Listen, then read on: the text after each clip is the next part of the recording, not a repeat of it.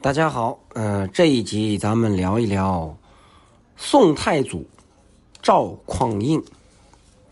他夺位以后，柴荣的七个儿子结果如何？真的像历史上说的那样，柴荣的后代都受到了优待了吗？显德七年，也就是公元九六零年正月初一，后周。这个应该是叫检校太傅，殿前都检点赵匡胤，奉后周公帝柴宗训之命，率军北上，抵御契丹和北汉联军的南下。一日正月初二，赵匡胤跟弟弟赵光义、亲信赵普随即发动了陈桥兵变，黄袍加身。啊，这个故事百度上都有，咱们此地不再展开。黄袍加身的故事。那么赵匡胤率大军调转码头，返回后周都城开封汴梁，于是便迫使这个柴宗训啊禅位。自此，后周正式灭亡。赵匡胤建立北宋政权。随后的十余年间，赵匡胤先是攻占荆湖，灭后蜀，平定南汉江南，巩固了北宋的政权。可是赵匡胤自知地位来的并非名正言顺，他曾留下一条祖训：善待柴氏后代。上面说的是啊，这个柴氏子孙有罪不得加刑，纵犯谋逆，止于。意狱中自尽，啊，这个柴世宗的这后周的这个子子孙孙呐，只要是他们有罪啊，不要给他们是加刑，不要给他们判刑，即使是叛逆谋逆的大罪，顶多就是让他在狱里面自尽，不要去砍头，啊，这么一个意思。那么赵匡胤。包括其他的宋朝的皇帝，是否真的遵循了这条律令，后代柴氏子孙呢？谈及这个话题，先咱们聊一聊，简单介绍一下吧。后周政权以及后周先后三任皇帝的基本资料。后周啊，始建于公元九五幺年，开国皇帝是后周太祖郭威。后周统治范围包括。今天的中国的河南、山东、山西、河北、陕西、甘肃、湖北、江苏、安徽等大片区域。后周太祖郭威是邢州，应该是瑶山县人，啊，现在的河北省隆尧县。郭威只当了三年皇帝，便在公元九五四年因病去世。郭威便将皇帝的位子传给了养子郭荣，啊，郭荣本名叫柴荣。郭威没有自己亲生儿子，也是大家都知道的后周的周世宗柴荣。显德六年（公元959年七月），柴荣因病在开封万岁殿驾崩，享年三十九岁。哎呀，各位听众，实在说，柴荣是一个又有智商、又有情商、又有理想、又有抱负的好青年。可惜呀，这个，呃，上天不给他天不假人呐。死得太早，要不然可能咱们中国又是另外一副形象。后周政权在郭威跟柴荣的治理之下，实力得到了长足的发展。如果柴荣能多活几年，我估摸着后周大概就能灭掉契丹北汉，真正建立统一的政权。可惜啊，柴荣一死，整个周朝是群龙无首。柴荣的第四个儿子，年仅八岁的柴宗训，由宰相范质等大臣扶持，继立为帝，这就是周公帝，也叫后周公帝。到了公元九六零年，赵匡胤眼看着柴宗训年纪尚幼，朝堂上尽是一般文官，他便趁乱陈桥兵变，黄袍加身，建立了北宋政权，而取代了后周。根据历史记载，郭威有两个儿子，郭同、郭信，皆被后汉影帝所杀，所以不得已才过继了内侄柴荣，啊，把柴荣改名叫郭荣，延续香火。后周世宗柴荣共有七个儿子，这个不算少。前三个儿子都被后汉影帝刘承佑给杀了，没留下血脉。那么赵匡胤篡夺王位的时候，柴荣还有四个儿子活着，除了柴宗训之外，其他三人柴熙让、柴熙景、柴熙悔。咱们先来说说柴荣这个继位的儿子柴宗训的结局如何？显德七年，柴宗训被赵匡胤封为郑王，与其母亲福太后同住于西宫。建隆三年（公元962年），不到十岁的柴宗训被贬至湖北房县。各位，房县位于秦岭跟巴山之间呢。唐中宗李显就曾经被武则天折贬此地。嘿，说的不好听一点，快接近鸟不拉屎的地方了。开宝六年（公元937年），柴宗训因病去世，享年二十一岁。赵匡胤闻之，素服发哀，辍朝十天，十天不上朝啊，为他哀训，并且赐御赐柴宗训为恭皇帝。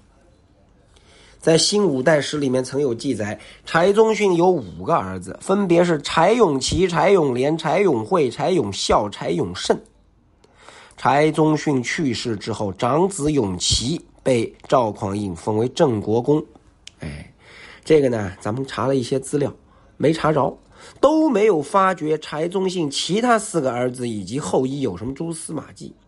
于此，我们得到一个结论：除了永琪之外，柴宗训其他几个儿子，或者是早夭，或者是因为其他变故，总之不在了。说白了，基本上那都是早早的离开了人间，所以史书上才没有留下相关记载。而被封为郑国公的柴永琪，下场却是颇为凄惨。郑国公是世袭罔替的爵位，可在赵匡胤之后，有关宋朝的史书里，除了永琪之外，没有其他人世袭罔替继承郑国郑国公的爵位。那只有一种可能：柴永琪没有子嗣，或者说没有留下子嗣。啊啊，当然也有可能生的都是女儿，对吧？导致郑国公这个爵位后来被荒废。但是不可否认的是，自柴宗训去世之后，他这一脉基本上也就断了。那么回过头来再看看柴荣，啊，他其他几个儿子什么结局呢？西让、西毁二人分别被封为曹王和另外一个什么王我忘了。北宋文学家王巩在其著作《随手杂录》中记载，柴熙让被赵匡胤过继给潘美，后改名为。潘维吉，也有人说为了躲避赵匡胤的追杀，改名换姓了。各位，这个潘美就是咱们《说杨绛说杨全传》里面那个奸臣潘仁美，是历史上史实上潘美没那么坏，柴西悔呢，又被赵匡胤过继给了越国公卢衍。这两个人是否有血脉流传，至今无从知晓。可是柴西让、柴西悔已经被赵匡胤过继给他人，并且改名换姓。即使两个人真有后代留存，与后周柴家也没有任何关系了。柴荣的最后一个儿子柴西景于乾德二年（公元964年），嘿，因病去世。按照柴西景生卒年月计算，他去世的时候最多不超过六岁。六岁的孩子，那也不可能会有什么子嗣留存。因此，自从后周灭亡，后周世宗柴荣这一脉便基本断绝香火。说来也巧，宋仁宗赵祯。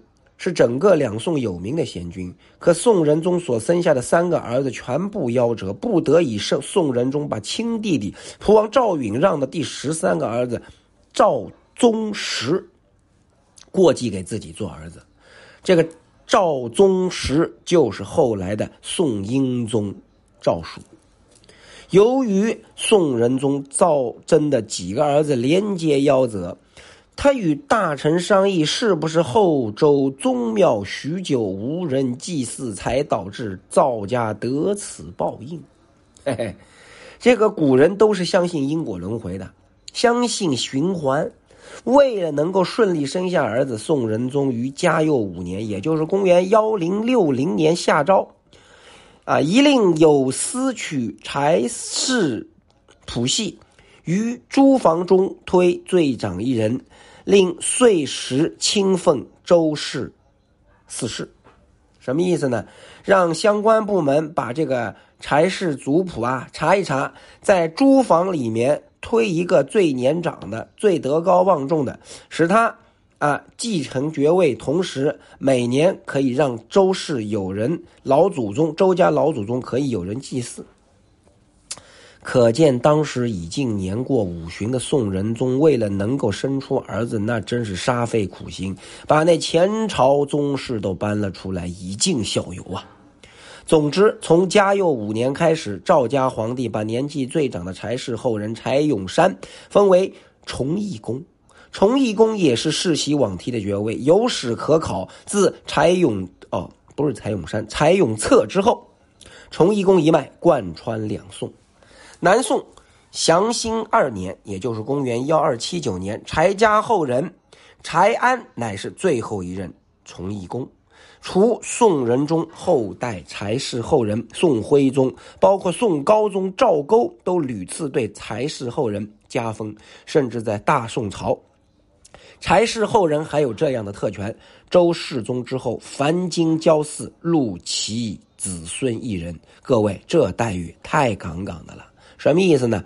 每年柴世宗柴荣的后人可以得到一个名额，不经过科举考试，直接入朝当官。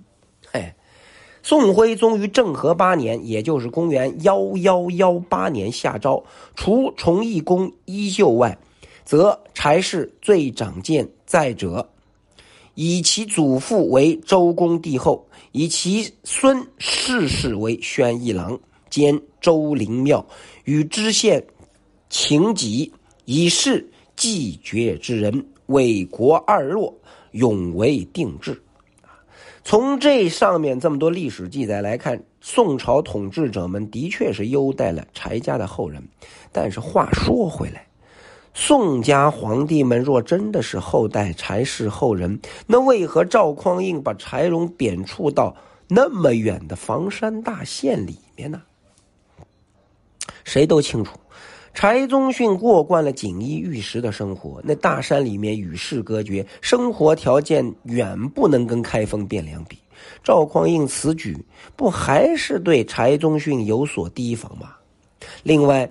我们是不是有理由可以相信，无论是宋仁宗还是宋徽宗，他们之所以会给柴氏后人如此优待，是因为柴宗训包括他的三个兄弟，也就是柴荣的直系血脉已经全部夭折，没有直系子孙留存于世，也就不用担心会有谋逆叛乱。宋仁宗。明面上是从柴氏后人当中挑选一位年长者，对其加官进爵，实则他是想通过这个方法彰显出皇恩浩荡，也能向天下人证明赵氏子孙没有违背祖训，这样就不会留下口舌。其实宋朝的皇帝们还是对柴氏后人有所提防的。不然的话，赵匡胤为何把柴溪让柴溪毁，过继给他人，改名换姓，连祖宗都不让认呢？哎，所以各位听众要清楚，赵匡胤深受后世中柴荣的器重，他比谁都清楚柴荣家里那点事儿。也就是说，赵匡胤十分了解柴荣子嗣血缘稀薄，他才会把柴溪让、柴溪毁过继给其他大臣。如若不然，赵家也有许多旁系子孙，为何赵匡胤的不让赵家人过继给他人呢？总之来说，古今往来，凡是能那些个能叫得上名字的前朝皇室血脉落得善终的例子，并不多。赵匡胤也好，赵祯也好，即使他们是这样做做样子，但也给前朝皇室的子孙留了几分薄面，并且没有把他们赶尽杀绝。毕竟柴氏后人确实得到了爵位。至于说咱们若探究后周纯系血脉是否有留存于世，哎呀。从理论上来讲，自从郭威驾崩之后，后周就已经没有根正苗红的郭家子弟了。柴荣也是养子嘛，他压根儿都算不上是郭家人。好，谢谢大家。